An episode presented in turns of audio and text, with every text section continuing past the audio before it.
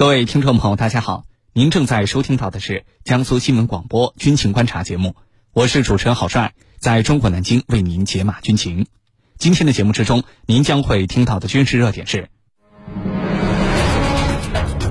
星链之后再推星盾，美国太空探索技术公司为什么要主动发展军事业务？这会不会对太空安全造成威胁？澳大利亚新政府首次与美国举行“二加二”会谈，这次会谈释放了哪些信号？美澳有哪些军事合作新动向？军情观察为您详细解读。今天节目之中，我们邀请到的两位军事评论员分别是军事专家陈汉平和军事专家袁周。军迷朋友们，大家好，我是陈汉平。军迷朋友们，大家好，我是袁周。首先来关注第一条军情热点。据央广军事报道，因星链项目备受争议的美国太空探索技术公司，也就是 SpaceX，近日宣布要成立名为“星盾”的新业务部门。这个部门的目标客户是美国国家安全机构和美国五角大楼。该公司宣称，星盾将会利用近地轨道上的星链卫星，满足美国国防和情报机构日益增长的需求。那么，美国太空探索技术公司为什么要主动的发展军事业务？这会不会对太空安全造成威胁呢？接下来我们一起关注。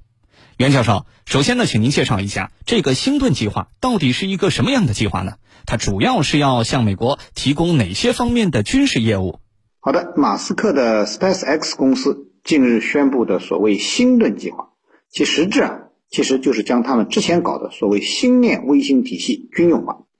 星链计划呢，是美国太空探索技术公司，也就是我们经常说的马斯克的 SpaceX 公司，在2015年提出的一项计划，准备向太空发射4万颗通信卫星，以打造一个低轨道通信卫星的星座，从而为全球提供互联网服务。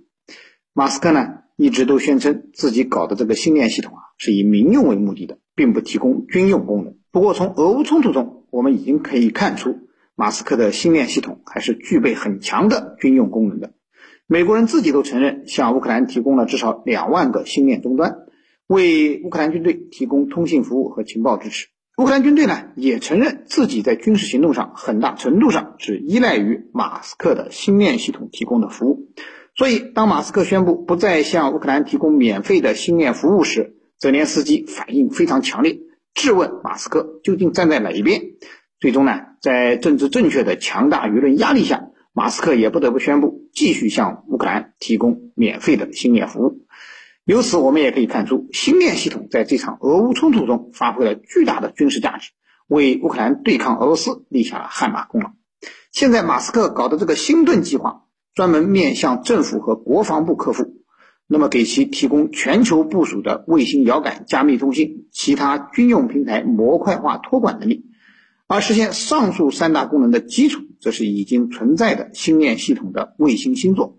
SpaceX 公司已经对外宣布，星盾就是利用近地轨道上的星链卫星星座，以满足美国国防和情报机构日益增长的需求。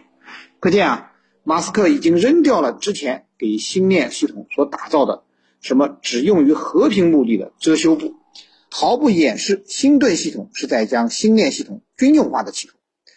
至于说具体的军事服务，马斯克也没有任何指引，直言了三大领域：一是增强对地遥感能力，通过升级星链卫星，使之具备安装光学传感器、合成孔径雷达的功能，让星链。具备范围性检测地面目标的能力，从而极大的强化美军对地侦察和预警能力。二是利用现有的星链地轨通信技术，实现快速传感遥感数据。通过对星链现有的通信能力的升级，进一步拓展其通信传输的功能，使美军获得更为强大的信息化水平。第三是实施有效的载荷托管，就是利用星链作为通信卫星平台，可以模块化的托管。各类军用载荷，通过加装侦察、制导在轨攻击等模块，使得美军在近地轨道进行太空作战的能力将大幅提升。总之啊，这个星盾就是提升星链的军用功能的一个新的计划。主持人，好，谢谢袁教授的介绍。随着美国太空探索技术公司公然的成立军事业务部门，那么公然的为五角大楼提供军事方面的服务，那么这会造成什么样的严重后果呢？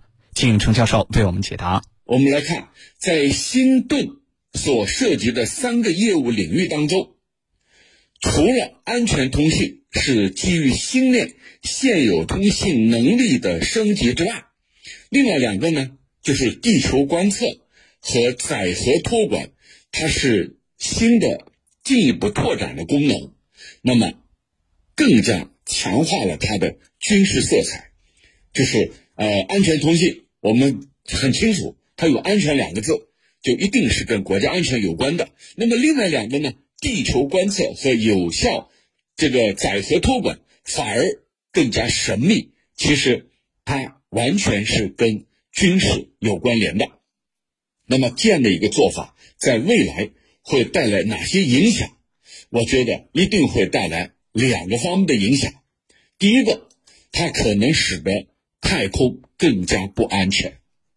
我们知道，此前美国的星链技术曾经帮助乌克兰军方准确的定位俄罗斯的目标，精准的定位了俄罗斯的目标以后，导致了乌军的进攻能力大大提升，命中率明显提升提高。那么这是怎么造成的？就是星链技术带来的。那么这样一来，让俄罗斯意识到。我之所以受到那么多损失，背后是你西方，是你美国，你的星链技术造成了我的这些灾难，所以俄罗斯明确提出，星链将作为他合法打击的对象。啊，你看太空领域啊，就变得更加不安全了，因为俄罗斯明确把星链等相关的军事化卫星列为合法的打击对象和目标。那么这就意味着，在太空领域，人家俄罗斯已经展开了行动，未来肯定会瞄准对它构成危害的那些星链技术。我们这叫硬杀伤。第二个影响是什么？就是未来在太空领域的这种军备竞赛会愈演愈烈。美国此前是通过恶意抢占近地轨道。来形成它的所谓的战略优势，美国就是这种霸道的做法。那么其他国家呢？那肯定要跟进，肯定要采取相应的做法。你用星链技术进行了垄断，把近地轨道这些全部予以垄断，变成是你自己的，然后对对方构成威胁。那么其他国家难道甘愿被你威胁吗？那么在其他国家在发展。自身航天能力的同时，它肯定会发展各种反卫星的手段，来对你形成事实上的打击能力。那么这样一来，大家都去发展这样的能力，形成相互之间的制衡制约。你有这个能力，那我有这个打击它的能力。那么你再形成保护它的能力，那么双方就形成了在太空领域的军备竞赛。其实此前我们就预判过，未来太空领域啊一定会展开激烈的竞争。果然，没有多少年，这样的激烈的竞争很快就要出现。那么这一次，主要是因为美国太空探索技术公司从军了、参军了，把它的星链技术进一步用于军事化。此前是遮遮掩掩，这次是明确而公开的用于军事化。那么它所带来的影响，我认为恐怕是非常危险的。主持人，好，谢谢程教授的分析。的确，随着美国太空探索技术公司越来越明目张胆地退下民用外衣，走上军事舞台，太空安全必然会因此遭到更加严重的威胁，这值得我们高度警惕。这里是江苏新闻广播军情观察，稍事休息，我们一会儿再见。